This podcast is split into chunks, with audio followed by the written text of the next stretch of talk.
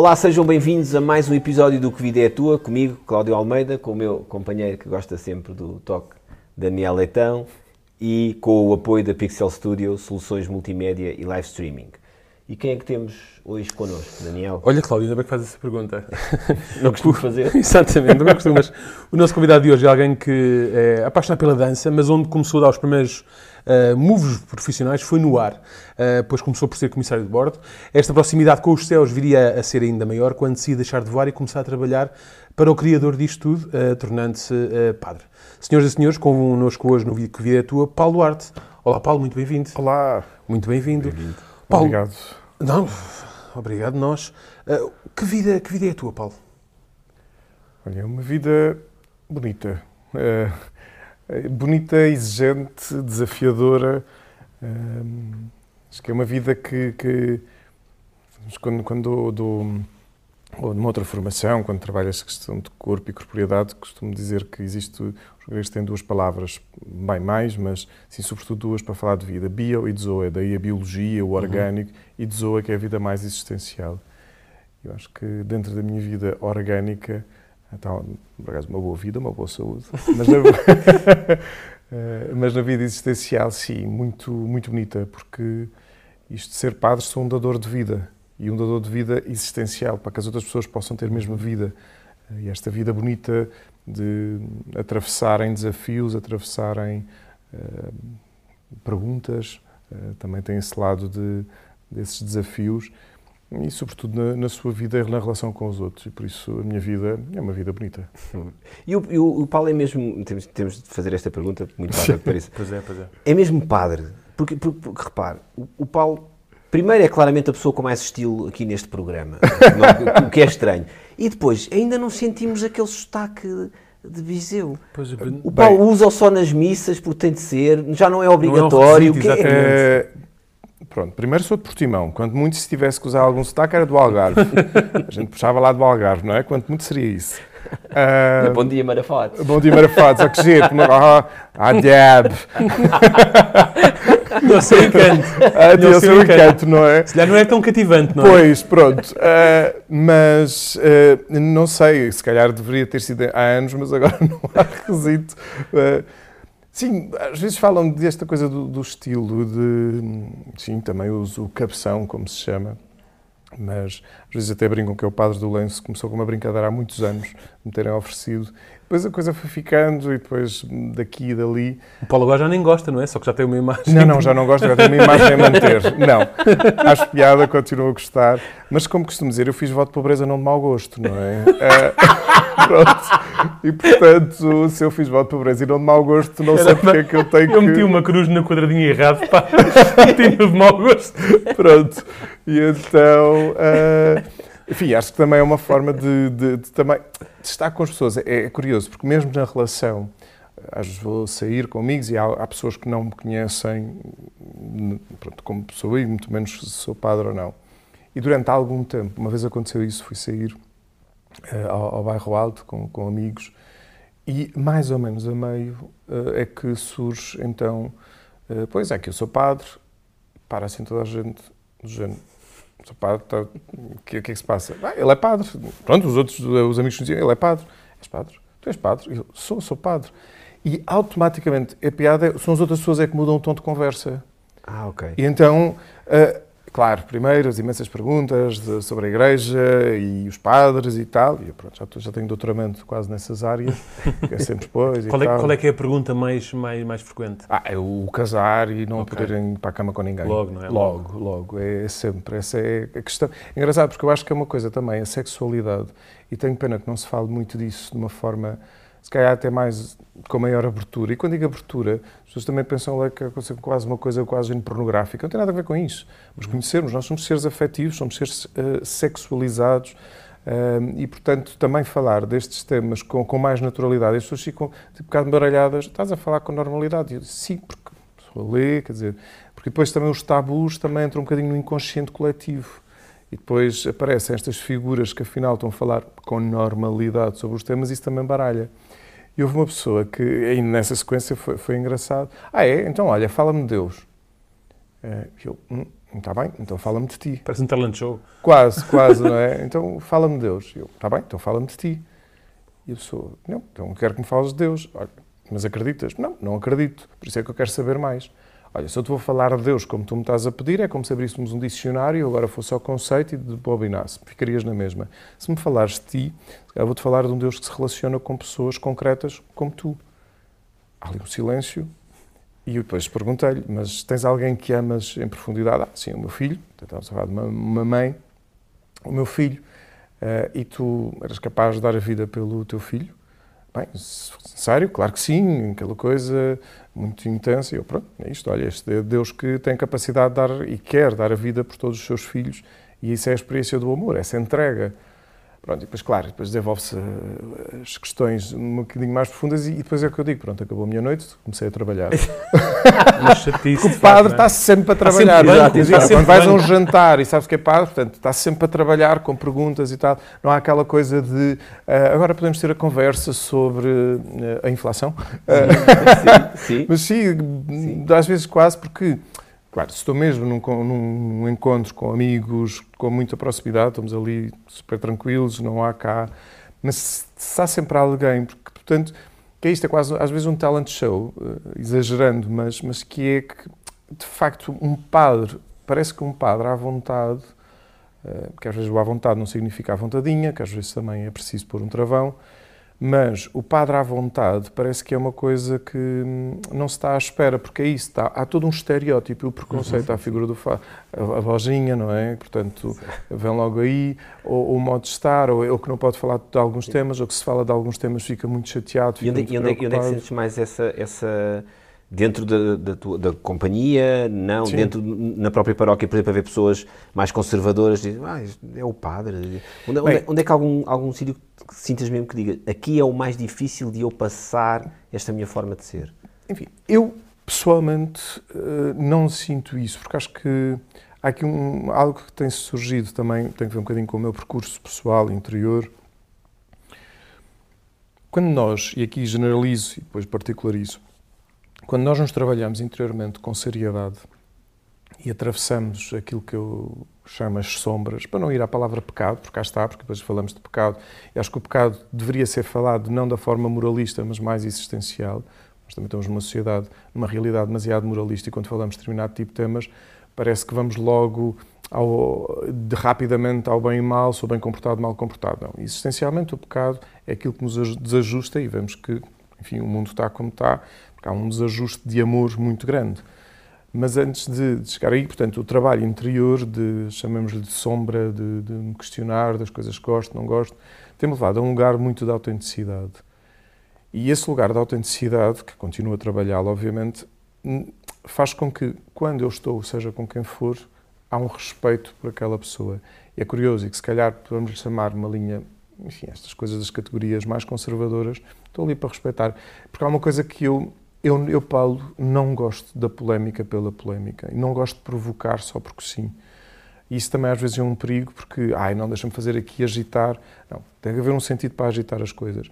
Acho que nos tempos que correm, que eu, que eu, que eu considero que devia haver mais espiritualidade. E espiritualidade não é agora estarmos todos mãozinhas postas a rezar, mas o silêncio, escutarmos, o nos conhecermos como pessoas, um, o respeitar, uh, exige mesmo este lado, diria então, do respeito. E quando me parece pessoas, às vezes mais conservadoras, e às vezes já tive uma outra conversa, enfim, que entramos numa linha mais dura de provocar, de buscar os dogmas e os concílios e, e, e o que a Igreja diz do magistério, etc.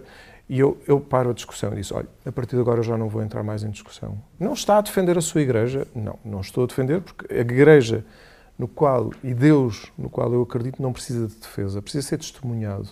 Precisa estar à defesa, porque senão o que é que às tantas? Estamos aqui em trincheiras para quê?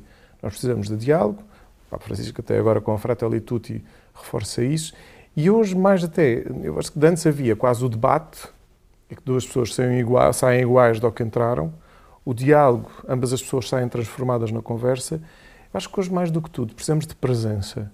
E presença neste sentido, de um respeito de cada pessoa trabalhou-se. É verdade que antes desta presença falo do diálogo, e o diálogo é a nossa capacidade de escutar. O que é que significa? Se outra pessoa está ali em tensão, em defesa, o que é que ela verdadeiramente está a defender?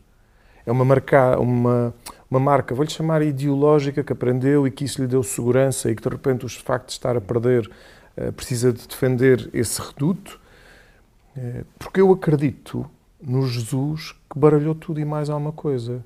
Jesus, a gente quando olha para Jesus e olha para o Evangelho com mais seriedade, não com, enfim, como brinco às vezes com aquela lógica que também foi muito carregada, não é? De uma catequese de, de, de decorar e depois de ver o, o, Jesus que nos está sempre a olhar para o mal que fazemos, está sempre e morreu na cruz porque nós somos maus, etc. Que foi uma teologia que marcou e, em alguns contextos, ainda marca. E claro, e depois o que acaba de acontecer, as pessoas ficam mais reativas e dizem, não quer saber disto e vou-me embora. Uh, e acho que a vantagem também de escutar muita gente, uh, eu, eu, não estou numa paróquia, estou num centro de espiritualidade, numa casa de retiros, e desde há quatro anos, apanhou inclusive a pandemia, e, e escuto muita gente. E no, no, último ano e algo já me passaram pelo gabinete cerca de 1.500 pessoas, mais coisa menos coisa. Portanto, escuto porque oriento os retiros e as pessoas vão conversar. E escuto muita gente. E escuto muita gente que ou está a descobrir ou redescobrir a fé, e se está a redescobrir o que é que aconteceu, e aconteceu precisamente por isto, ou seja, a, a formação e a vida que lhes foi, a catequese, digamos assim, que lhes foi dada, um uma obrigatoriedade muito forte na altura, levou a que criassem uma reação tal à experiência de Deus e à de espiritualidade que vem a fase da adolescência, a fase adulta, e que não quer saber. Pois. Depois vem anos mais tarde com as chamadas crises, chamemos dos 40, 50, o que for, acho que tem, tem outro, outra lógica, mas pronto, um, e que vêm muitos questionamentos. E claro, e de repente há um retiro, ouvi falar de um retiro de silêncio, vão fazer os retiros, e ficam, as pessoas ficam baralhadas porque não estão à espera de, enfim, de que se calhar, como digo, às vezes nós, como estudamos eh, o texto bíblico, desmontar o texto, explicar o que é que está por trás, por exemplo, com a palavra hebraica, eu brinco muito com a primeira palavra bíblica, não é? Que é Bereshit. Bereshit, primeira palavra que se traduz no princípio. Mas é um princípio, não é cronológico, é existencial, é o que significa profundamente. Nós aqui estamos a viver um Bereshit, no sentido de algo novo. Portanto, é algo novo nas nossas vidas, estamos a conhecer, a partilhar. Uh, quem, quem vai ouvir e ver o podcast, portanto, também há algo novo, pode se calhar ficar com uma interrogação, não estar à espera. E, portanto, dou, dou este exemplo, não é? E a partir daí o mesmo acontece com o texto bíblico. E o texto bíblico, quando, quando se abre, quando a espiritualidade é vivida de forma adulta, a pessoa se sente, começa a se sentir em casa, digamos assim. Ah, ok, então eu posso me relacionar com este Deus. Este Deus não está ali a me controlar, não está ali o dedo apontado. Ah, ah, ah eu vi-te a fazer mal. Ah, ah, ah. Porque depois esse desmontar é, quase é, esta mitologia. é, é porque eu digo, quer dizer. Mas, mas, isso também vem, mas isso também vem da, da, da experiência do Paulo. Agora, não, agora fazendo aqui um flashback uhum, e depois uhum. para, para, para, sim, para sim. acabarmos novamente nesse ponto, que é uh, o o Paulo vem, o Paulo vem ou vem. Pois é que é engraçado esta questão de ser um padre, ou seja, nós normalmente tratamos convidados por tu. tu na, na pergunta fazemos ao senhor eu, a pergunta por você e depois a meio da conversa a tratar por tu. Portanto, vamos, vamos manter a coisa homogénea. Vamos, vamos tu, tu, tranquilamente. daqui para a frente. Como é, como, é que, como é que este o, este início, vá, dos vários inícios da tua vida, o início do mundo da aviação, como é que entra na, na, na tua vida? Foi algo que sempre quiseste ou, ou na altura era, uma, era, só uma forma mais económica de fugir de Portimão? Ah, estava muito Então, hum, eu, eu, quando começo a pensar na aviação, curiosamente no 12 ano, em que fomos fazer uma via a viagem de finalistas, fomos num charter para Londres, como o charter era voo noturno, estava a passar na altura o cometa Hale-Bopp e via-se muito bem à noite, uhum. portanto, logo, era uma companhia charter inglesa e, e, então eu perguntei se não podia dizer lá ao microfone, hoje, PA, Public Address, portanto, não, mas tem que dar estas coisas técnicas, claro, por favor, não é? Claro na altura, ao, ao microfone. Na, então, na, altura até pediste à hospedeira, não é? À hospedeira, não é? À hospedeira, que ninguém, eu não hospedava ninguém em casa, não é? Portanto, mas que era, uh, e então se eu podia dizer em português. Então lá fui dizer, então, claro, estou a ver 12 ano, viagens de viralistas, a piada. Diz, ah, tu tens jeito para isto, tens jeito para isto. Eu queria ser veterinário. É o meu sonho de criança, sim, queria ser médico veterinário. É assim, o meu sonho de criança, desde o quinto ano, mais ou menos claramente, queria ser veterinário. Uh, mas depois, enfim, nas atividades todas no secundário, pratiquei ginástica acrobática, fazia parte do teatro da escola, depois como delegado de turma, organizar as festas para arranjar dinheiro rapaz, enfim, as notas pronto, não foram para a veterinária, vamos avante. Não, porque tem piada, tem piada. Porquê? Porque eu não entrei na veterinária, no ano seguinte entrei em ergonomia, tentei a mudança de curso, havia 10 vagas para a mudança de curso e eu fiquei em 11 primeiro lugar. Portanto, a veterinária não era para mim. Exato, Se bem que hoje em dia sou pastor, não é? Exato, Por é isso, verdade, há é aqui verdade. todo um. Pronto, enfim, as minhas ovelhas. eh, Sim, era, era um diferente rebanho que estava reservado para ti. Era, sim. Havia lá qualquer coisa. Havia- Havia lá qualquer qualquer coisa. pronto. Mas o que é dizer, não entrei em veterinária. Mas, na altura, ah, está bem, tens jeito para isto, porque é que não concorres? Foi no ano em que eu não fui colocado. Então resolvi concorrer à TAP. Tinha 18 anos e concorri à TAP. Enviei um currículo, não sabia se haveria concurso ou não, e passado um tempo recebo uma carta no correio. Vamos ver, não havia propriamente mail, não é? Portanto, havia uma carta da TAP a me chamarem para ir. Pronto, Pensaste logo, pronto, apanharam naquela coisa do excesso de bagagem. qualquer Tinha coisa. levado um quilo a mais. Levei um quilo a mais Levei um quilo a mais. Pronto. Então, ser eh, selecionado, pronto, para ir lá. Lembro uma entrevista, eram quatro pessoas a me entrevistar. Eh, Enfim, a entrevista até correu bem. Depois perguntaram-me, então, rói as unhas, não rói? E eu, "Eh, pois, nota-se, não se nota. Pois é, sabe, está quase apto, mas é um ponto eliminatório, vamos ter que eliminá-lo. Cri, cri, cri, cri, cri, cri. É, rói as unhas. Claro. Pronto, claro. A Perigosíssimo. imagem, não não, é? não, É, eu, certo. pronto, a imagem e tal. É, e podia, ser, o quê. podia ser, é, porque é um sinal de stress e nós queremos pessoas de facto muito controladas. Não, Enfim, não, é uma questão da por imagem, A imagem. Provavelmente até pode ser a questão do stress, mas, mas muito tem que ver com a imagem. Pronto, ok? De Lisboa lá vou para Portimão, completamente deprimido. Eu sou veterinário, eu vi nome da TAP, eu sou uma desgraça. E ainda roubou as unhas. Exatamente. Pronto, curiosamente, nesse ano, eu acho que, e depois é isto, se nós tivermos falado de experiência de vida, eu nesse ano, no ano em que não entrei, os meus pais, pronto, sempre ligados à hotelaria, e não fiquei sem fazer nada, portanto, claro, já tinha acabado o 12 ano, iria repetir os exames no ano seguinte para, para voltar a concorrer à faculdade, e estive a trabalhar numa recepção. Durante 10 meses, 9 meses, Estive a trabalhar numa recepção, também foi uma experiência muito, muito bonita, muito forte, responsabilidade. Nós estamos a falar de uma altura em que não havia euro, não é? portanto havia os câmbios, havia muito dinheiro em caixa, portanto havia mesmo... Isso para mim foi sempre eh, trabalhar a responsabilidade, eh, ajudou-me, pronto. No ano seguinte é que entrei, à- na, entrei em Ergonomia, na Faculdade de Universidade Humana. A TAP não abriu o concurso, claro que isto ficou, depois ficou. Ah, vocês vão ver Exatamente. como é que é. Eu vou aparecer Não, lá com as unhas mais arranjadas que Olá, vocês já viram. toda uma manicure. Pronto, a TAP não abriu concurso nesse ano. Ah, não, minto. Nesse ano, no ano seguinte abriu concurso, mas, só, mas pôs limite, eh, pôs idade mínima de 20 anos, eu tinha 19. No ano seguinte não abriu concurso para, para bordo. Para estava outro navegante. também, é? Ah, completamente, eu acho que devemos ali. Pronto. E depois eh, a Portugália é que abriu, abriu concurso e eu concorri. Eh, fui chamado, fui começar a fazer as provas. Também foi curioso porque eh, aí para a Portugália eu tinha uma altura um bocadinho ma- mais alta, porque os Embraer 145 são os, os jatos privados que, que, que, entretanto já, já deixaram de voar eh, aqui em Portugal. Um, e quando eu fui fazer a primeira prova, estávamos um grupo de pessoas, cada um respondeu, e, e na altura, uh, que era, era a chefe, a chefe de- do, do pessoal de bordo, Fernanda Val, olhou, pronto, viu para a minha altura, mas fomos medir. E há aqui uma, uma coisa espetacular, porque eu, como pratiquei ginástica acrobática, eu posso me levantar, dá para, se calhar, não Hum, muito, pronto, por causa das câmaras, pronto, isto. Então, eu tenho hiperextensão dos joelhos. Oh meu Deus. E quando vão tirar a medida, isto diminuiu-me 2 centímetros. E então eu fui selecionado. Mas ela não estranhou? Ela não estranhou, tivesse não, ela pessoa viu e estranha. tal, pronto, mas, mas eu não fiz de propósito, porque, quer dizer, eu só me apercebi mais tarde, não foi uma coisa de propósito, portanto, é naturalmente a hiperextensão que diminui. O Paulo pode ser um criminoso. Estamos à procura de um indivíduo com 1,80m. Quem eu? Não, não, não. Não, Isto é pronto. não sou eu. Assim, mas agora, agora caminho lá um bocadinho. Sim, é muito estranho.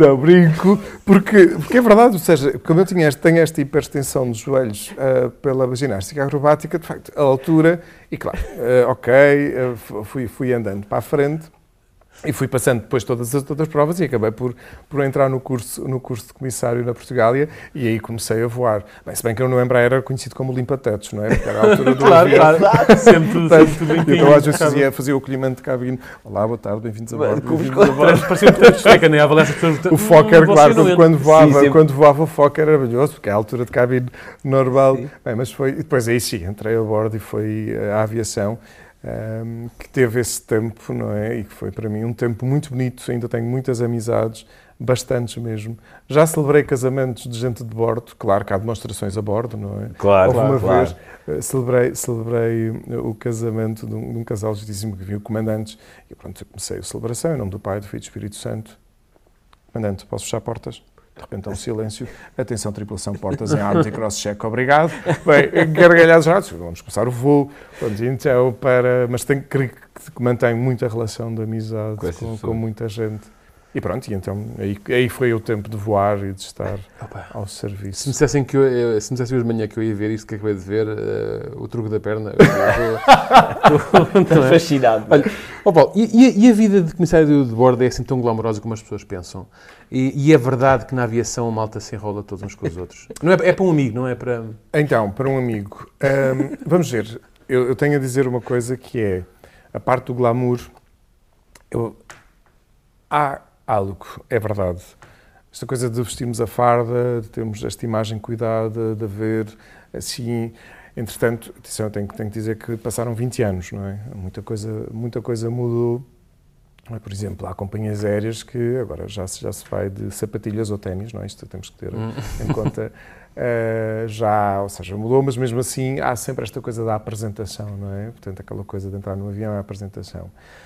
Epá, a parte de se enrolar uns com os outros. Eu estive lá três anos, sempre esperei essa parte e não sei o que é que passou. Pois. Não sei. Estava nas rotas erradas? Pra- rotas. provavelmente, não é? Eu estive lá três anos e não sei, quer dizer, esta coisa. Porque depois é isto. Ai, então aquilo deve ser. Ai, nos hotéis, aquilo deve ser nas estadias. Pá, depois de fazeres quatro pernas, aturar não sei quantos passageiros, eu não sei o quê, ah, pernas é um termo técnico, porque cá está. Certo, um- certo, certo, certo, certo, certo, certo. Não, isto em conta. Dizia que a pessoa dizia, não havia nada, eu também já tinha feito quatro pernas. Oi? Podia- Calma. Podia ser uma coisa. Podia soar um bocadinho estranho, não é?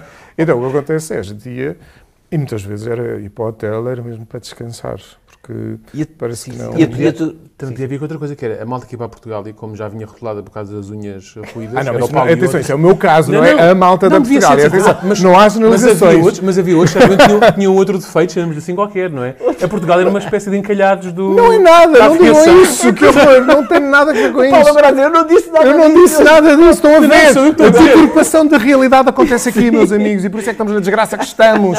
Agora é que vem a voz do Viseu, percebem? Agora, título do nosso episódio, Paulo Duarte. Os encalhados da TAP estão todos na Portugal.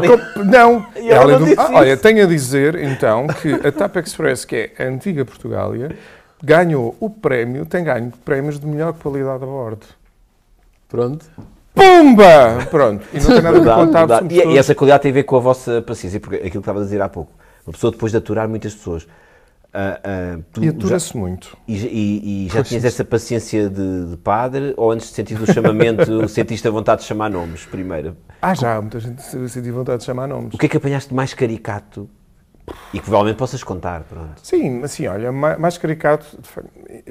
Por exemplo, uma coisa que acontece muito, ac- acontecia, não sei, talvez aconteça ainda, mas acontecia muito é o drama dos atrasos, por exemplo. E há atrasos que, para explicar, as pessoas acham que é sempre culpa do avião ou de quem está a bordo. Estou a generalizar, mas pronto, a tendência é. Não, imagina, gre- greve do, do, do tráfego aéreo, greve de. Por exemplo, ou aconteceu qualquer coisa que a pista ficou bloqueada, ou mau tempo, ou. O problema é sempre do avião. E, e às vezes explicar com calma. Porque acontece também, é preciso perceber que. É, bem, já, já são os meus termos de aprendizagem ao longo destes anos. E, e na altura não, não, não, não tinha com muita consciência, já me ia percebendo. Mas hoje, voar é estranho, quer queiramos, quer não. Mesmo que possamos estar habituados a voar, voar é estranho. E, portanto, ir para um avião causa logo medo. Portanto, todos os alertas estão ligados. E, portanto, o que acontece é, as pessoas se vão chateadas, o instinto de sobrevivência começa a estar mais ativo, logo. Só que a seguir, eu lembro um voo que fizemos, telefonaram-me de assistência. Assistência é estar em casa, uh, está mesmo de escala, caso alguém falte ou haja alguns atrasos e, portanto, o, outro tripulante já não pode vir ou qualquer coisa, então uh, ativam quem está em assistência.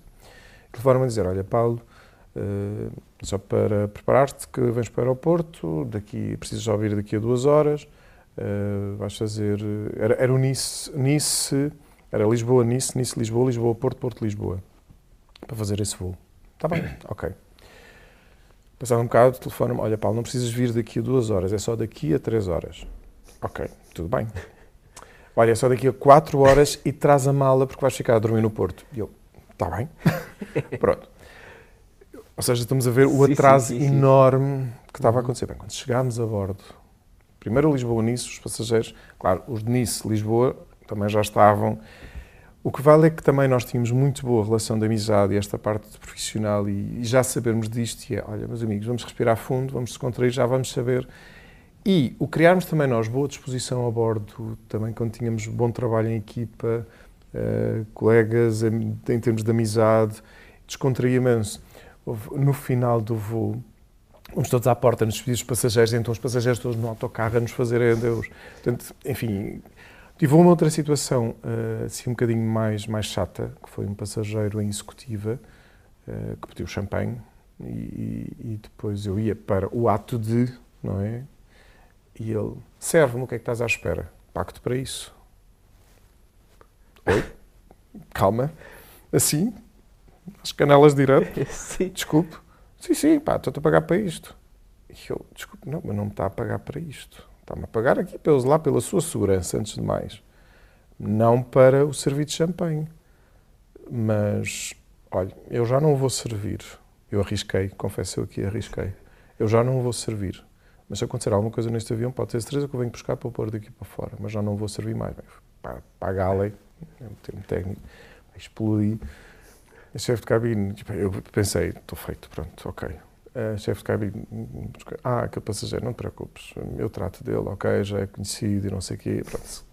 Estamos a falar de alguém com 20, 21 anos, não é? Na altura eu tinha, foi entre os 20 e 23, quer dizer, ali não admitir, porque foi, a arrogância foi tal Uhum. que foi, pronto. O resto, Vocês não enfim, são sujeitos a isso na formação. Tipo comandos a dizer, agora vou ali um dia de formação que é só. Quase, tipos só a- fa- mas- mas tipos a quase- gritarem exatamente, convosco. a gritar e tal, e Sim. vocês a manterem. Uhum, Sim. claro. Uhum. Às vezes acontece, não é? O Sorriso 33, há, uma- tipo, há, há, há uma, uma comediante, a Paman, eh, que é, que é toda a volta de, de stand-up dela é à volta de bordo. eh, Uhum. e então ela tem, uma, tem, tem pequenos vídeos de, de- a imitar a British Airways, seja, tipo, um ar assim, tipo soturno.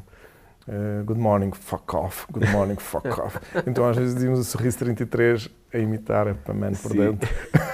É difícil, não é? É, não, às vezes temos, sobretudo, sobretudo os atrasos é que eram mais impeditivos. Agora, um modo geral, criávamos muito boa relação. Eu fiz um charter, fiz um charter eh, para a Tunísia. Eh, bem, na altura eram os talibãs, não havia tudo o que havia hoje, não é? E eles começaram, enfim, era toda um- uma empresa que estava a bordo, viagem, não sei do que é que foi, eh, super divertidos, tipo visita de estudo, de adultos, não é? Eh, bem, então brincámos imenso e então o que eu disse à chefe de cabine, posso fazer um, discurso de que, ah, estás à vontade, eh, vamos aqui divertir. Olha, só para dizer que homens com barba devem, sem barba devem tapar eh, o rosto, cuidado com as mulheres, têm que agarrar e tal, e veio um silêncio a bordo. Sim. Estamos a brincar, bem, depois foi uma salva de palmas, assim muito... Porque acho que às vezes também criar um ambiente, eh, que é isto, quando há muito, eh, muito medo, não é? E quando nós criamos bom ambiente, porque se, por exemplo, quando havia turbulência, um bocadinho mais severa, é engraçado ver as cabeças todas voltadas para nós. Como é que eles estão? Pois, Sim, se, sim, se é- vocês é- estiverem é- em pânico à partida, Estão não em é? pânico. Você- sim, sim. não vai correr Eh, bem. É- não é vai isso. correr bem. E, ó, ó, Paulo, e, e é um desses momentos, assim, num voo mais complicado, ah, em que, aparentemente, não é? Pelo que estamos a ver, se, se afaste boa e ainda cá estás e tal, foi aí que sentiste o chamamento para, o chamamento para abraçar a religião e pensaste, se eu me safei desta, meus amigos, adeus o devo, vou para os ricos. Não, eu costumo dizer que um dia olhei pela janela, vi o Sagrado Coração de Jesus a sangrar e dizer segue-me e eu segui, mas pronto, não achei. Mas não seguiste logo. Não segui logo, não, não, senão, senão não dava. Não, o que. Aqui a minha história, a minha história na relação com Deus, eu fugi da catequese, literalmente, quando tinha 7 anos. Fugi, literalmente. Depois voltei lá quando tinha 15 anos, a morte de uma amiga sempre provocou toda uma inquietação, o que é isto, Deus existe, não existe, a vida, a morte. E, e então, a minha melhor amiga, a Suzane, disse, ah, porquê é que não vais para o nosso grupo de jovens? Eu faço a primeira comunhão com 16 anos. E a partir daí já houve aqui um caminho, poderia dizer, de fé. E é verdade que na altura, quando eu via a passagem, ah, a messa é grande os operários são poucos, aquilo agitava-me. Só que, claro, na altura era veterinário, veterinário, veterinário, portanto era o que eu queria. Entretanto, quando uh, vou estar para Lisboa, um, de Portimão, para a ergonomia, e conheço, conheço os jesuítas no COPAV, no Centro Universitário Padre António Vieira, e a partir daí comecei-me a identificar com a espiritualidade.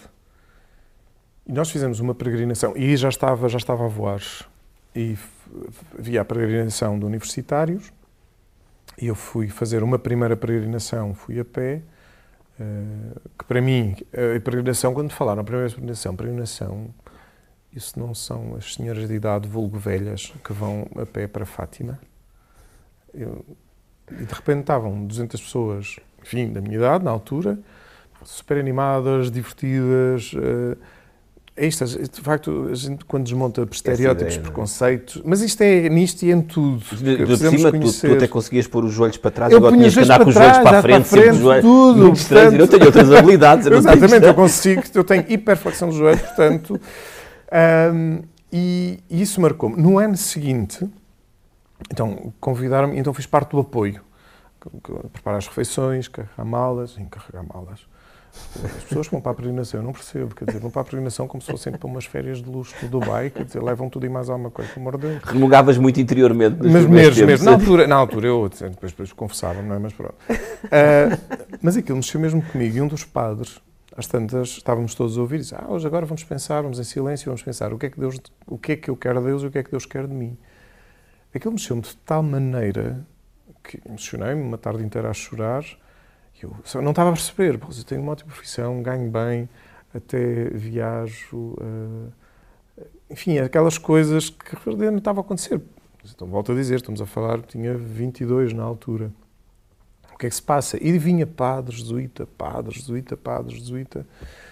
E vou falar com um padre e diz, olha, se calhar estás a ter um momento espiritual forte, porque é que não começas a fazer um discernimento? Eh, e, portanto, isso foi o que fiz durante um ano e meio, também a voar, um discernimento. E é verdade que sim, que no final desse ano e meio faço os exercícios espirituais e, e, e, e o avião está cá. Porquê? Estava na Costa Nova, estava num esporão, em frente ao mar, já estava ali no muito processo de decisão, pensar o que, o que é isto, quer dizer, ah, porque eu, eu, pouco tempo antes deste retiro, destes exercícios, hum, eu, eu enfim, passei a efetivo, na, portanto, com 23, na altura já agora com 23, quer dizer, estável, numa coisa que gostava, de repente pôr tudo em causa e ir embora. Uhum. E lembro-me estava nessa agitação e pôr do sol, passa um avião e lembro-me de sentir profundamente duas coisas. Primeiro, deixa ir que já não te pertence. E a paz que eu senti na altura foi uma grande confirmação. E, percebi, portanto, que depois, a seguir, vou, vou enfim, peço para, para, entrar na companhia, tinha a admissão do provincial na altura, Padre Amadeu, saudoso Padre Amadeu, e, e claro, falo com os meus pais, foi só o verão mais quente da minha vida, portanto, tenso, eu como sou é, filho como é, único. Como é que foi? Como é que foi a reação? Uh, foi, foi muito estranha, não é? Quer dizer, para eles perceber um filho que está estável profissionalmente, quer dizer, eles também viveram as dificuldades, uh, enfim, outros tempos, não é? Outros uhum. tempos mesmo. Os meus pais começaram a trabalhar muito cedo, uh, muito cedo mesmo, uh, com 10, 11 anos, na hotelaria, todo mundo da hotelaria, portanto, o meu pai hum, de Monchique, a minha mãe ali da zona de Otmira, Baixo Alentejo, portanto, vem para o Algarve pronto, para trabalhar na hotelaria. Portanto, esta coisa, de repente, o que é que tu vais para padre, para quê? Para a Companhia de Jesus, o que é, que é isto? Quer dizer, hum, foi, foi estranho para eles. Hoje, quer dizer, entretanto, muita coisa mudou e percebem também a minha felicidade, porque cá está também depois o estereótipo que é eu vou desaparecer, vai para meter-se para um convento ou uma coisa qualquer uhum. que eu vou desaparecer. E, portanto, depois, obviamente, percebeu-se ao longo destes anos que não é assim e foi, foi, foi, foi complicado. Mas depois foram. Isso para mim é engraçado hoje, ao conhecer muita coisa e olhar para trás, percebo que foi mesmo algo de Deus. Eu fui um tipo que o medo esteve sempre muito presente na minha vida. Uh, fui, fui o bullying por ser filho único, hoje, se calhar, eh, este lado mais comunicativo, extrovertido e com humor, mas na altura da pré-adolescência, hum, sim, também ser filho único nesse sentido, mas, mas era mais tímido, mais reservado, uh, aquela coisa de não ir jogar propriamente a bola e começavam. Sim, hoje parece que às vezes já me disseram: Ah, pois, pois, tudo era bullying, tinhas que dizer rascar. Não, não é tudo era bullying, eu sei. Uh, e hoje, depois de uns anos de psicoterapia, sei o que os murros no estômago fizeram, as chapadinhas das bocas, os comentários, etc. Enfim, faço um parênteses para dizer uma coisa também uh, que eu já partilhei isto uma outra vez e que tive uma das pessoas que, que me agrediu mesmo, viu, e portanto a sua vida também deu muitas voltas, e, e, pediu para falar comigo um dia, olha que venhas cá porque não gostava de falar contigo, olha, eu só te quero pedir desculpa. Mas já aconteceu, e acho que estas coisas acontecem, a reconciliação acontece e é possível. Mas pronto, mas eu era mais tímido, mais reservado, e portanto esta coisa é mesmo tudo, para eles foi, foi, foi estranho. E, e, de repente, ok, vais ser padre. E agora o que é que está aqui a acontecer? Sim, e como é que é esse processo? Porque, porque tu, além do voto de obediência, se estiver errado, fizeste votos de voto de pobreza e, castidade. e voto de castidade. Mas isso é a seguir, Portanto, não é logo. Eu, eu imagino numa semana a tentar vender tudo no LX e a apagar os contactos do WhatsApp. Portanto, não havia na altura. Era no Mirk no pronto, a pagar a dizer, atenção, Paulo está off, lamento, não há mais brincadeiras destas, e depois pois. a tentar vender tudo à pressa. É, é, mesmo assim tão... É, é, ou seja, é um, é um processo que nós imaginamos assim, é pá, de repente a pessoa, é isso, vai-se fechar, vai vender tudo, pois, vai desaparecer, pois, adeus amigos. A quantidade, eu, vamos dizer, a quantidade, como digo, de estereótipos, preconceitos que nós temos de muita realidade, que hoje acontece, hoje também acontece. Sempre digo que o desmontar estereótipos e preconceitos, a melhor coisa é conhecer a pessoa. Vamos nos conhecer. E claro que mesmo assim, se calhar temos aqui bloqueios, uh, que, enfim, que pode não acontecer, mas para muita gente, por exemplo, os meus colegas de bordo, aquilo quando eu comuniquei que, que me ia de, pronto, que me ia despedir, não é? E quando, quando, quando apresentei a carta de missão uh, e depois fui, fui dizendo que me tinha despedido, Claro, a, a, pergunta era: vais para a TAP? Vais para a TAP? Pronto, era aquela coisa tipo: entraste na TAP ou entraste noutra. Que era não, mais óbvio na altura, se calhar, não é? Pois, era assim. E depois eu dizia: não, pois eu de facto vou mudar de companhia.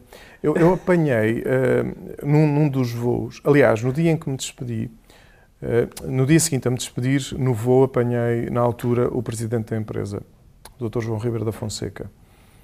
E então, chefe de cabine, és tu que vais fazer as executivas e vais-lhe dizer que te despediste. É o homem para despedir, qual é o interesse de Vais-lhe dizer. Eu, lá vou eu. Olha, doutor João, depois temos feito o serviço a bordo, normal. Doutor João, é para dizer que eu apresentei ontem a minha carta de missão à empresa.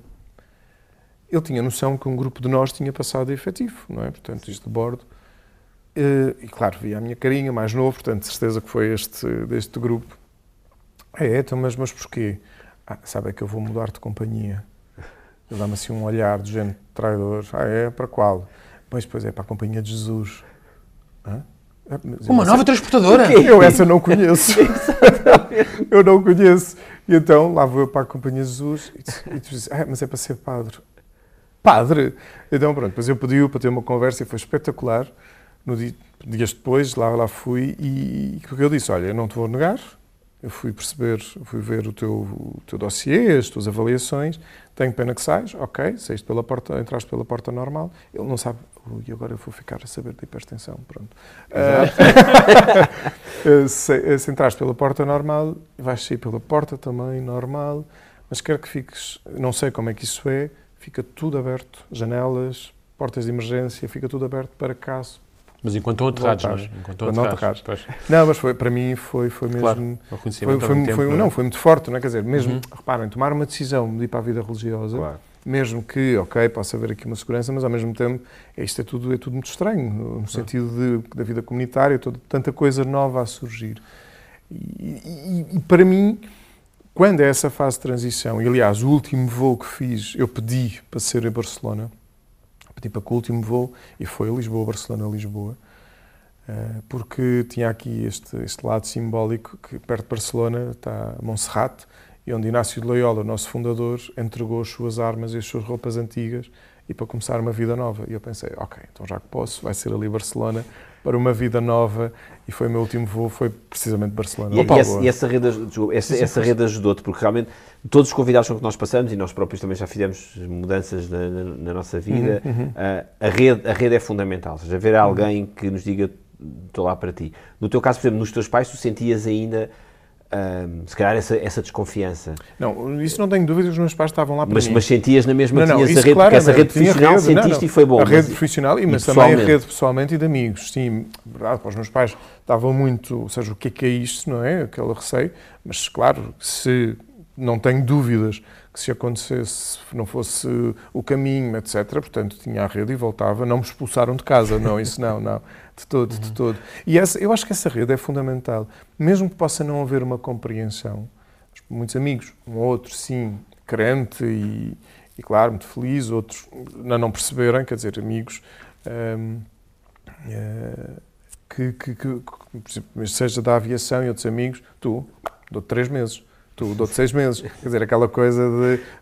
Mas que era um lado mais de incompreensão e ver como as coisas acontecerem. E quando foram, por exemplo, foram um grupo de amigos, foram aos meus votos os votos religiosos dois anos depois e depois à minha ordenação, uh, tanto diácono como padre, depois mesmo a missa nova, e tanto na ordenação, na ordenação de padre, estava lá o coro da aviação e todos fardados. Foi muito uhum. bonito. Uhum. lá toda a gente fardada, as várias companhias, foi assim um momento também mesmo bonito e, portanto, mantemos esta ligação. Mas para dizer que, mesmo que não compreendessem, havia ali, um, de fundo, havia um respeito, um respeito mesmo muito bonito e que isso sempre, de algum modo, me deu também alguma segurança. É verdade, de fundo.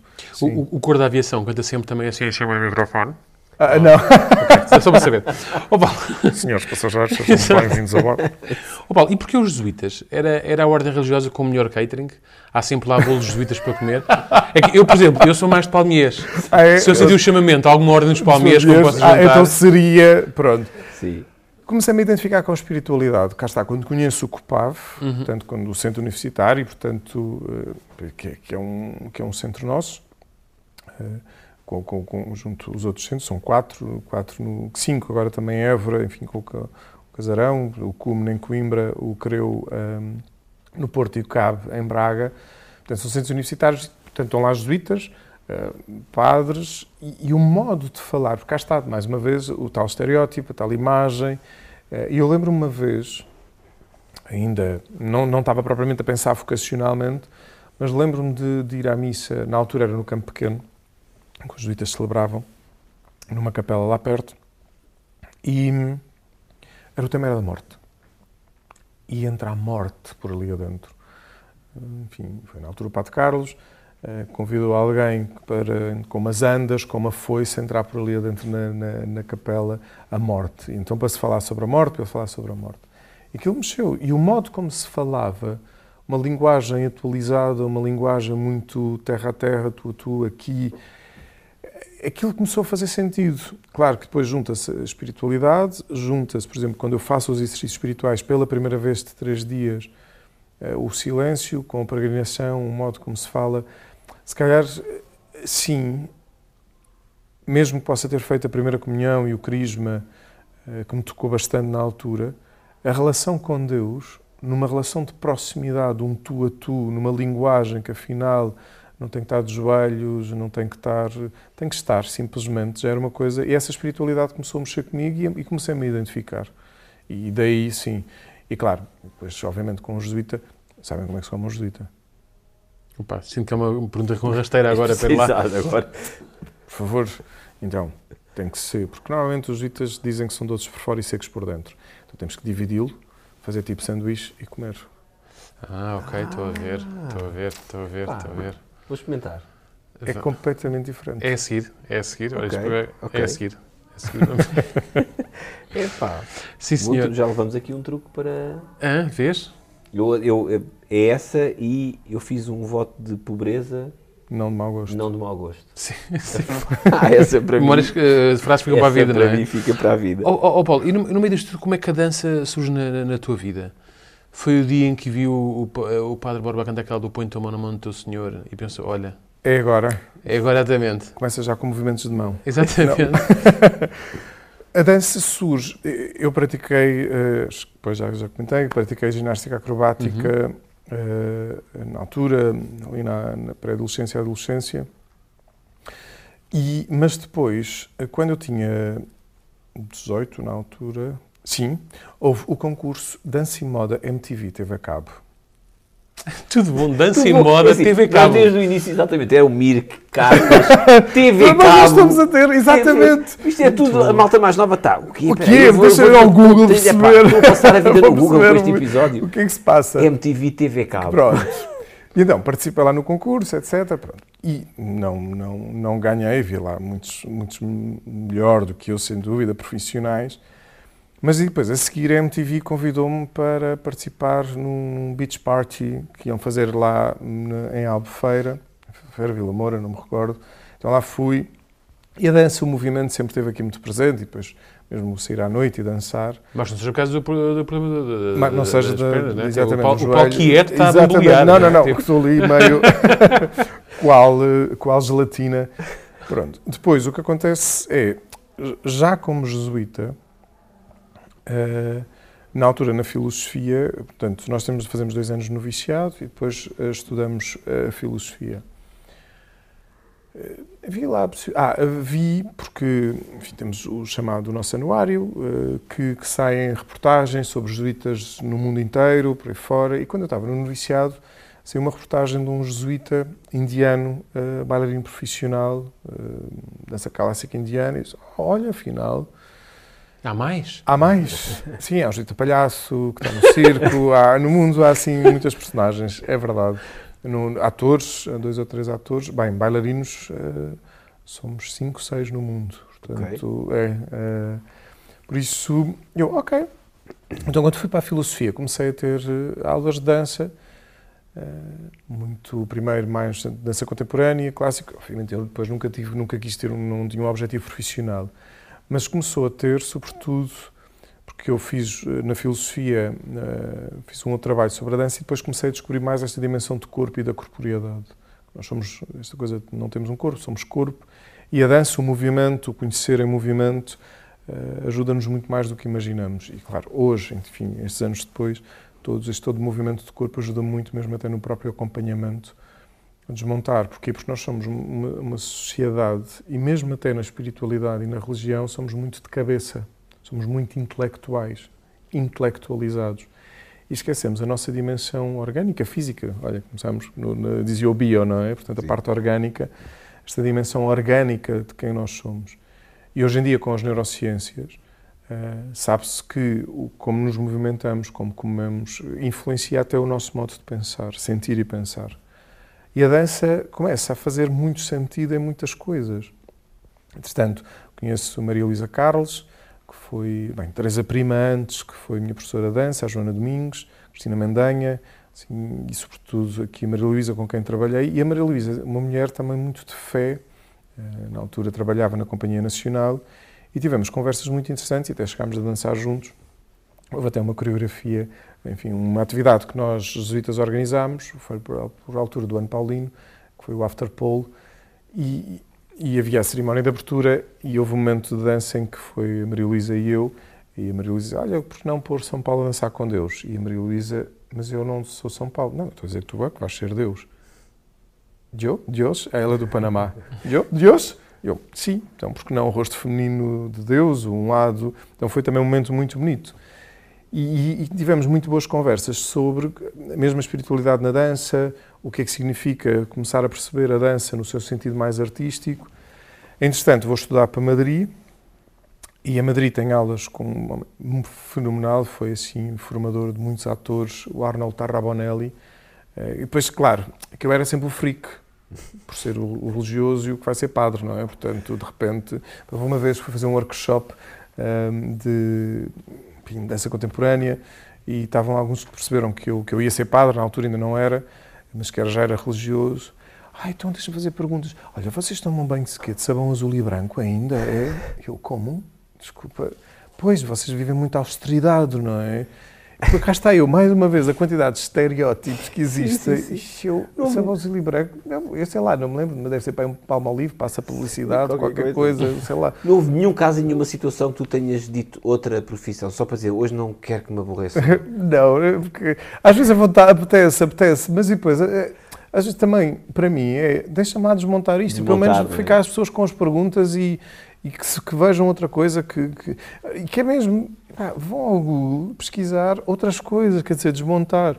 Mas cá está, se eu tenho esta possibilidade também de testemunhar uma outra realidade para a pessoa fazer perguntas e, e abrir-se ao conhecimento até da espiritualidade e do próprio Deus, não tenho que ir logo a correr para a missa, eh, ir à missa, não é? Mas este, eu acho que é um problema na atualidade, bem, nos últimos anos, mas mesmo na atualidade, nós temos um problema que é, em nome de uma, de uma, de uma liberdade, ou, nós corremos o risco, é isto, de estereotipar tantas pessoas, tantas realidades que não nos conhecemos. E depois o que acontece é, isto leva a reações, leva a, a bocas demasiado, demasiado, eh, diria, dinamitizadoras de, de e quando nós permitimos conhecer, sim, vamos encontrar de tudo, sim, se calhar é verdade, vamos encontrar até pessoas que até alimentam o estereótipo. Também é verdade. Mas somos mais do que isso. Eu acho que nós, enquanto pessoas, independentemente agora da categoria ou profissional ou, ou vocacional, etc., nós somos muito mais do que isso. Somos pessoas que nos devíamos conhecer melhor mais uns, uns com os outros. Mas pronto. Mas queria ainda terminar só sobre a dança. Quando vou estudar para Paris, depois dentro da nossa fase da formação, aí sim foi uma outra viragem, um outro nível.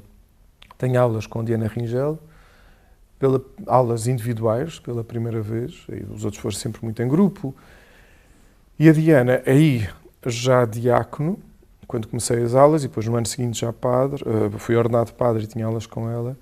Ela judia de cultura, temos assim conversas muito bonitas. E, e, e o que acontece é ela desmontou-me. Havia momentos de, olha, hoje vamos trabalhar a liberdade. Hoje vamos trabalhar algo de ti que não gostes. E lembro-me que ela até tirou uma fotografia que foi o deformar-me. Ou seja, imaginar esta coisa estar deformado, portanto, o medo que isso pode provocar. Cá está a lógica da perfeição que temos hoje em dia. E houve uma vez que, que trabalhámos... Hum, a verdade que ela dizia, às vezes eu fazia algum movimento, estás a mentir, não estás a viver o gesto autêntico. Ela vem de uma escola, a escola de dança e teatro, da, da Pina Bausch, ela teve aulas com, com não diretamente com a Pina Bausch, mas, mas com, com formadores também que tiveram muito ligados uh, à Pina Bausch, e portanto esta coisa do movimento autêntico a mim ajudou muito a trabalhar já como padre, e por isso é que eu digo, isto trabalhar corpo hoje em dia para mim é fundamental. A autenticidade da respiração, do movimento. Por isso é que eu digo, a missa, a missa em si é uma grande coreografia. As pessoas não têm noção, porque estamos a levantar os braços, a baixar, as pessoas que se levantam, que se sentam. E o que é que acontece? Como nós não trabalhamos isto, é tudo muito mecanizado. E não percebemos o que é que se está a passar. Mesmo as pessoas, por exemplo, a fazer o sinal da cruz. Eu, então o quê? Espantar mosquitos? O que é que se passa? Estou a espantar a mosca. Ou seja, o que é que é o movimento? O que é que é habitar o movimento? O que é que é habitar a realidade. E mesmo nós, na vida, não é? Quer dizer, eu acredito também, se calhar vocês, na, se calhar Daniel, mais com, com a voz, com o stand-up, tudo fala. Tive um professor de psicofisiologia na ergonomia que dizia: a boca fala e o corpo conversa. Porque nós podemos dizer muita coisa pela voz, não é? Mas mesmo a voz é corpo, porque o tom de voz, o modo como falamos, uhum. mas em termos de corporeidade, não é? Nós, enquanto corpo, também conversamos e podemos estar a transmitir algo. E cá está, quando se fala das máscaras e conhecermos. A Diana, todos os outros que, pessoas com quem tive aulas, e em particular a Diana, levou-me a isso. Tanto que eu defendi a tese de mestrado, que foi pistas uh, Tomorrow Shall Be My Dancing Day, era a partir de um, de, uma, de um de Natal inglês que fala da encarnação como uma dança, portanto, Deus que encarna e que é tudo o movimento da dança. Depois foi pistas para um estudo teológico da dança e do corpo. E, portanto, isso ficou-me. E, e lembro-me que no dia que defendi a tese, tivemos a missa de final de comunidade, porque, enfim, vivia numa comunidade internacional e, portanto, depois estávamos sempre em mudança. Eu lembro, eu estive a defender muita coisa que está aqui a acontecer que não, que não faz sentido. que é uh, nós não sabemos estar. Aliás, a Diana disse-me uma vez, foi, foi à missa, e perguntou-me: Olha, os únicos que estávamos a acreditar naquilo que estava a acontecer éramos tu e eu. Um estava lá de braços cruzados. O que foi ler parecia que estava a ler o, o, jornal do anterior. Aquilo não é importante. O que é que é isto, habitar o espaço? E eu, claro, é isto. E como nós não transmitimos. Enfim, agora. Uh, aleluia, aleluia, Jesus ressuscitou. Aleluia. Alegremos profundamente que Jesus ressuscitou. Oi? Tu acreditas nisto? Quer dizer, bolas, bela ressurreição, quer dizer, continua na Sexta-feira Santa. Quer dizer, eu acho que nós é. Quer dizer, Exato. Tu próprio estás morto e depois. Já estás morto e queres que eu vá acreditar que ele ressuscitou? Quer dizer, ainda está ali enterradito, quer dizer, coitado do desgraçado. Quer dizer, eu acho que nós tomarmos consciência que o habitarmos da nossa presença em autenticidade, em profundidade, abre-nos horizontes. E hoje, claro, eu estudo, leio muito, interesso-me sobre estes temas, portanto, estou a ler muito sobre neurociência, neurociência ao nível de corpo, o que é que influencia, portanto, o que é que o movimento, e quando proponho acompanhamento, por exemplo, às vezes estar à conversa com as pessoas, às tantas dizem, olha, podemos deixar de conversar, olha, vamos lá para fora, vamos, vamos berrar, vamos gritar. As pessoas, claro, ficam naquela gritar, sim, está mesmo a precisar de gritar o grito está aí entalado e não sabe o que quer dizer. E aqui pode dizer os palavrões a quem quiser, simbolicamente, à pessoa A, B, C, D, não interessa ser mais próxima aqui. E percebe-se o alívio, porque nós somos uma totalidade. E nós trabalharmos assim, acho que seria muito mais libertador. E nos tempos que correm, precisamente, quer dizer, se calhar uma malta mais nova vai procurar o que é que é isto, MTV, TV Cabo, etc., estamos muito agarrados ao telemóvel, e atenção, não vou demonizar o telemóvel, porque não é por aí o caminho, nem faz sentido. Eu pus o meu. Não é isso. Mas é que, por exemplo, uma das coisas que nós não estamos a pensar, e tenho estado a perceber isto, é está uma ansiedade crescendo, é verdade a pandemia, etc. Mas esta coisa de, é verdade, estamos sempre contactáveis. Mas o que é que isso significa? Onde é que eu tenho liberdade de desligar? Não, se eu desligo pode acontecer alguma coisa. Não, calma. Vamos pôr em modo de voo. Ter um tempo para mim. E acontece isto, não é? Do género, ai, recebeu, já viu, ainda Sim. não respondeu. Isto, isto parece que depois... Ansiedade, 300, não é? Ansiedade, depois 350 mil grupos, gerir todas as mensagens, a informação. Nós hoje recebemos, a quantidade de informação que nós recebemos hoje é assustadora. Informação às vezes que não interessa nada, é lixo. Mas se nós vamos recebendo, recebendo, e o que é que acontece? Acumula e precisamos exteriorizar isso, gritar, dançar. Depois é outra coisa. Ah, pois tenho pés de chumbo, não sei. Mas, ah, mas, ninguém, não precisa dançar no palco da Opéra Paris. Não é isso. Claro. O movimento. Por exemplo, quando se faz formação para, para, para acompanhamento de situações de trauma, tenho feito uma outra formação, precisamente os acompanhamentos depois da pandemia, dá-se o um exemplo muito, muito, muito interessante, que é os animais. Por exemplo, um pássaro que bate numa janela de facto, é um choque e acumula aquilo que se chama energia traumática. No fundo, é um choque e fica quase meio morto. O que é que acontece a seguir? Vai, estrabucha, liberta essa energia e continua a voar. Nós, porque temos uma dimensão racional que é espetacular numa coisa, noutra, e precisamente moralista, é que horror, que vergonha, ai, o que é que as pessoas vão pensar, vão agora mexer, etc. Então acumulamos essa energia, anos e anos e anos e anos, mas ela, mais cedo ou mais tarde, vai ser da pior forma. E nós educarmos para, epá, vou estrabuchar, eu faço imensas caretas uh, de manhã, que eu não, não, sou propriamente a morning person, não é? Portanto, mas, mas para quê? Para ativar. Isto é um sentido de totalidade do ser. Nós precisamos disto. Oh, oh, oh Paulo, e, e, isto começou, começou com. Estamos aqui a falar das suas dotes para a dança, e agora estamos a falar dos telemóveis, e lembra-me aqui de uma coisa, que é. Existe também um padre, que é o padre Guilherme Peixoto. Uhum que ele é conhecido pelas suas publicações no TikTok uhum. e por ser DJ. Sim, conheço o Guilherme. Sim. Existe algum, algum talent show na igreja, tipo os pa o Padres Got Talent, e há a possibilidade de um dia haver um bife entre o Paulo e o, e o, e o Guilherme, tipo rivais, tipo, não ver quem é que. Bem, não me parece. não, não, rivalidade não me parece, não me parece mesmo. Agora, o que.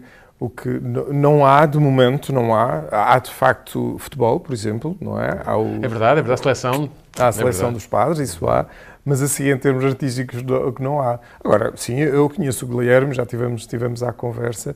Acho que cada um de nós tem. tem reparem, eu, eu, por exemplo, a dança para mim tem estado muito adormecida na parte da artística, bastante. Uhum. E, portanto, como eu digo, eu desenvolvi muito esta dimensão mais da corporeidade para o acompanhamento. é isto. Ou seja, e claro, quando faço formação de grupo ou quando faço formação, às vezes, de ressaco com a dança, com a Maria Luísa, é propor mais em termos de movimento, não tanto enquanto apresentação. Já não, já não iria ao gote nesse sentido. É um bocadinho o passado essa formação a É servir isso, agora. a servir teu- agora o teu- noutro, noutro Ó Paulo, e, e tu trouxeste-nos aqui alguns objetos. Há aqui um, há aqui um então que é, que é fascinante, que eu não consigo deixar de olhar para ele. A garrafa d'água é nossa, a garrafa d'água é a garrafa. Ah, era a garrafa d'água, exato. Queres-nos explicar hum, o que é que eles significam? Que são, são muito interessantes. Então, vamos começar por ordem. Eh, Eu trouxe três objetos. Eh, Olha, o primeiro que trouxe, trouxe uma, uma pequena bússola que me foi oferecida pela, pela Suzane, já falei dela, a minha melhor amiga do mundo e arredores. Portanto, nós celebrámos as bodas de prata de melhor amizade. Eu já era padre e celebrámos bodas de prata de melhor, melhor amizade. E, portanto, a Suzane ofereceu-me esta bússola há já há bastantes anos. Uh, precisamente por ser a minha melhor amiga, e na altura eu, eu estava como comissário e ela sentiu na sua amizade que eu me estava a perder. Como pessoa, enfim, claro, se calhar um bocado a presunção, ai, agora é isto, o glamour, sou comissário, tal, e recebo dinheiro e vou, estou com, com gente fixe, e depois esta coisa de eu querer conhecer pessoas aparentemente importantes, o que é que isso significa. E, e convidou-me para jantar, se bem que jantávamos muitas vezes, eh, eh, e, e tinha um, dia tinha uma surpresa para mim. Olha, eu tenho uma, prenda para ti. E deu-me esta bússola. Um, e e disse-me, disse-me, olha, dou-te bússola com todo o significado que é não percas o teu norte. O teu norte enquanto pessoa, porque nós temos a nossa amizade e, ainda hoje, não é? Portanto, e por isso eu queria trazer a bússola, que eu acho que para mim é importante. E mesmo na atualidade, tenho pensado muito nisto. É verdade, cara, esta coisa de começar a ser conhecido, meia volta sou chamado para a televisão, estar aqui à conversa com, com, com, com, convosco, e sei que tenho um impacto, tenho capacidade de comunicar, aquelas coisas todas. E trago a bússola porque acho também importante. Nós, mesmo quando nos tornamos conhecidos, porque é verdade, cá também surgem as críticas negativas e aprender a lidar com tudo isso, mas em geral, lá, uh, ai, tenho que contar esta história vai na sequência, conto muitas vezes. A primeira vez que eu fui à televisão uh, foi uh, falar de, disto, da minha vida, foi pouco antes de ser, pouco depois de ter sido ordenado. E logo a seguir, imensas mensagens, ai, espetacular, tu falas tão bem, ai, tu és o modelo de padre, todos os padres deviam ser como tu. E claro, eu naquela da humildade, ai, não, nem pensar, nem pensar. ai, mas claro, a dar aquele sorriso, claro, sou eu, e tal, e não sei o quê, ai, tu, e depois mais uma mensagem, ai, tal, e eu, ah, não, não, não. E de facto, o Espírito Santo é espetacular como pomba, não é? Porque passa uma pomba, devia ter uma diarreia, pai, de uma semana, foi um jato de merda em cima de mim. Naquele momento eu estava a pensar assim, ah, claro, padre, pomba, toma lá e olha, estás a ver, pode ser espetacular, mas continuam-te a cagar Pés, em cima. Exatamente. Portanto, pés na terra, Pés na terra, pés terra. e pronto. E então isto para dizer não perder o norte e tal. E isto aconteceu, não é? E portanto, de vez em quando. E, atenção, e é natural. A bússola foi mais simpática. A bússola, não, não, sem dúvida, sem dúvida. Mas que acho que é, quando nós. É, é isto, pá, nós padres, quer queiramos, quer não, quando, mesmo basta uma missa, não é? Portanto, estamos, está toda a gente a olhar para nós e, portanto, e acho que é preciso trabalhar uh, verdadeiramente a humildade. E humildade não é, ah, não, agora vou-me retrair. A humildade é estar no sítio certo sem perder o norte. E, e, muitas vezes, quando acontecem situações que têm grande impacto, mesmo nas redes sociais, a minha presença nas redes e por aí fora, é voltar para o meu quarto, para o meu canto e dizer: não percas o norte. Podes morrer, o mundo continua. Ou seja, podes. E pronto, trago, trago aqui, aqui a bússola que a Suzane me ofereceu. Depois, isto vai por ordem. Obviamente não é. Senhores passageiros, por favor, vejam como fechar e abrir o vosso cinto de segurança.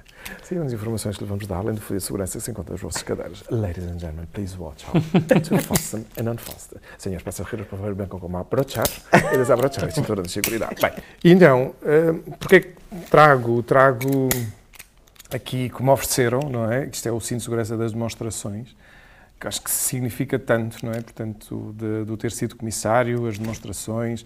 Sim, que ainda hoje, meia volta, quando há uma, uma viagem, agora diz, ah, vai fazer aquelas coisas, vai fazer o discurso a bordo, vai fazer não sei o quê, lá vou eu. Claro, agora digo, bem-vindos a bordo da Jesuit Airlines, enquanto cheiro com o Vaticano, não é? Portanto... Uh... E, e, o Paulo a dizer, mas não faz sentido, nós estamos de comboio.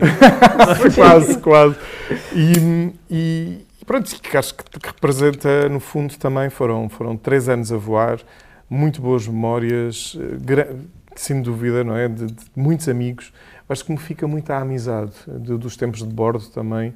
Muita gente que, e que ainda hoje, não é? Portanto, ainda hoje continua e vem cá, e, portanto, acho que aqui um cinto de segurança. E depois este lado da segurança, no fundo, quem está a bordo não está lá para, para outra coisa, que o resto sim são adereços, mas para outra coisa que é para zelar pela segurança, pela segurança de todos os passageiros. Acho que é uma coisa que me parece importante. Pronto, e depois, o terceiro objeto.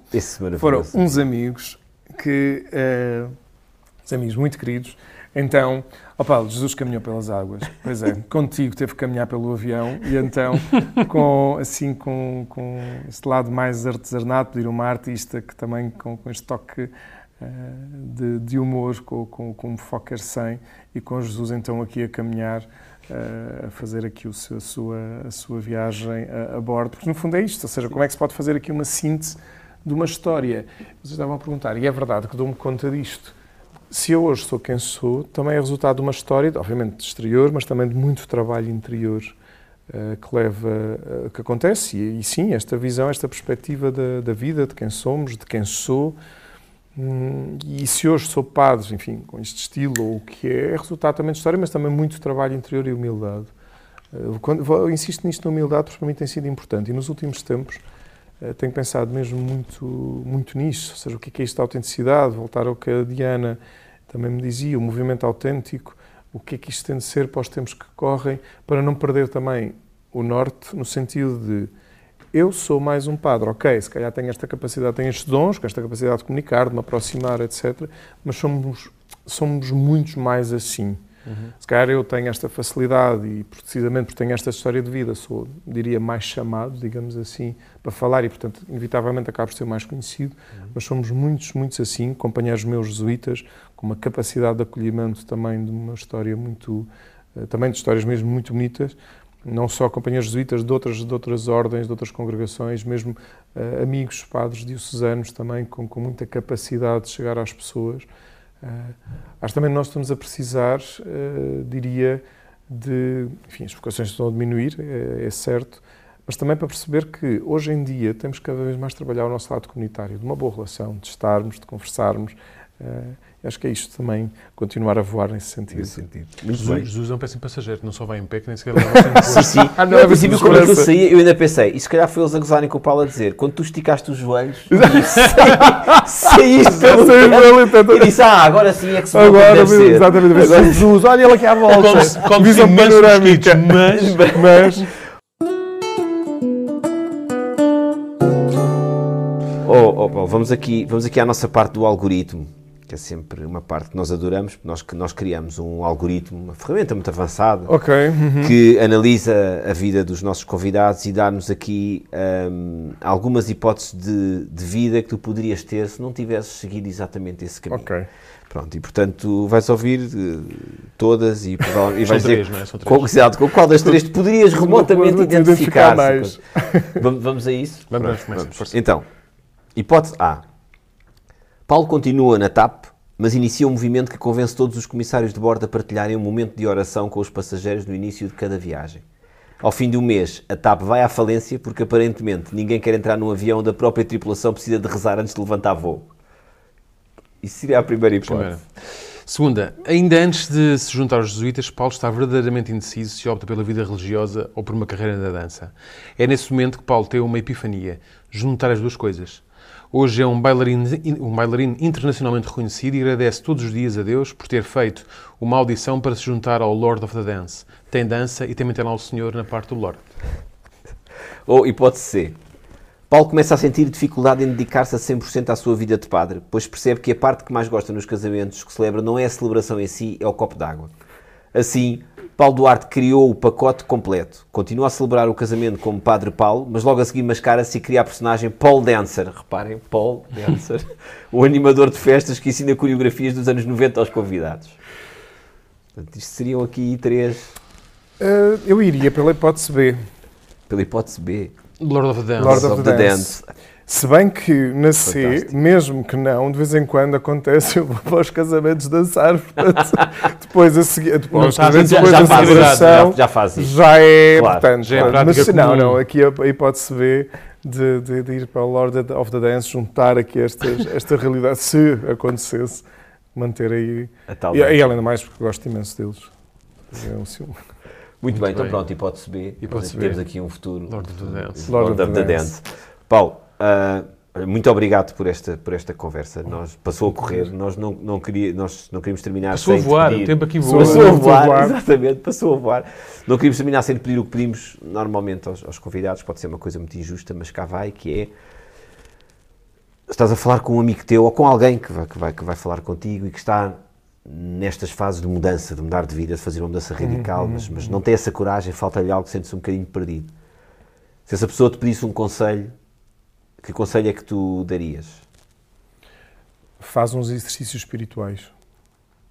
Ou seja, e não estou a dizer isto, estou? Porque os exercícios, é uma coisa muito ligada a nós, enfim, foi Inácio, eh, o nosso fundador, Inácio de Loyola, que os desenvolveu, eles estão muito direcionados para ajudar um discernimento e para perceber quais são os medos, o que é que- quais são os medos que impedem, o que é que, o que, é que às vezes pode ser eh, uma fuga, pode ser para fazer uns exercícios espirituais. Eu, como tenho orientado muitos exercícios, sei que tenho acompanhado muita gente com vontade de mudar de vida e tenho a dizer, tenho a dizer, curiosamente, a pandemia provocou isso. Muita gente a querer mudar de vida. Eh, Houve ali um, é muita coisa. E, é? e sentias que era, que, era, que era uma obrigação porque a pandemia fechou muitas portas ou que foi um abre-olhos e que as pessoas pensaram, epá, já que estou Entre aqui... fechar portas e abrir, é um I. E também É tem um- um tempo, é né? as, uma- pessoas, é um- as pessoas ouviram-se obrigadas a parar. Foram obrigadas a parar, que nós Uhum. não estávamos habituados a isto. E isso, por um lado teve um quê de positivo, por outro lado, agitou muitas águas, interiormente, a nível da saúde mental, como sabemos, até mesmo de espiritual. E, portanto, muita gente eh, tem a dizer, foi desde, tive cerca, foram três, quatro médicos, por exemplo, que foram fazer exercícios para mudar radicalmente de vida, porque estavam já no limite. Por exemplo, para dizer, Sim. portanto, por isso aconselho que façam uns exercícios espirituais bem acompanhados, ou seja, com alguém que ajude a ver, porque Inácio pensa muito nisto, não é? O que é que é isto? O que é que eu estou a sentir? Às vezes fazer o prós e contras. Por exemplo, há ali um outro momento que é, por exemplo, o que é que, que, é que eu diria a um amigo que estivesse nesta fase com liberdade? Ou então até chegar ao momento de imaginar que estou à beira da minha morte, o que é que eu gostava de ter feito? Ou seja, porque são momentos limite, Uhum. para, porque eh, estamos também muito. É isso, quando há mudanças de vida, também estamos muito bombardeados por eh, influencers. Agora também é um termo. Isto é só para atualizarmos, para não ser só. Claro, claro, para não ser só em não quê. claro, e não sei Finalmente quê. uma coisa que não precisa ir Exatamente, Google, não é? pronto. E então, e porque muitas vezes é isto, e se fala ah, tu vais, ei pá, não sejas paro, não, não, não sei o quê, que vais, vais, vais Sim, por muito aí. direcionado. Calma, cada pessoa tem que ter o seu silêncio para perceber o que é que é importante fazer para a sua realização. E a realização é algo mesmo muito profundamente interna. Ou seja, e, e é possível descobri-la. Nós é que temos muitas capas de, de modos de dever ser social. Ah, a sociedade diz que é, faz a escola, vais para a faculdade, começas a trabalhar, casas, tens filhos, morres. Não. Há tanta coisa a acontecer. A nossa vida é muito mais, a nossa existência é muito mais. Agora, perceber como é que ela pode ser bem trabalhada para uma realização pessoal. E desde aí, Muito bem. começar a voar. Muito bem, muito bem. Muito obrigado. Já vi, já vi que se, se dia quiseres sair um bocadinho do teu centro do teu, e, e, e criares workshops de, de espiritualidade para a mudança de vida, vai, vai, vai, vai arrebentar, vai arrebentar. Paulo, Senhor, Paulo, muito obrigado. Obrigado. Muito Obrigado a obrigado. vocês também. E quanto a nós, já sabem, para a semana, Para a mais semana. um Que Vida é a Tua. É verdade. Até para a semana. Até para a semana.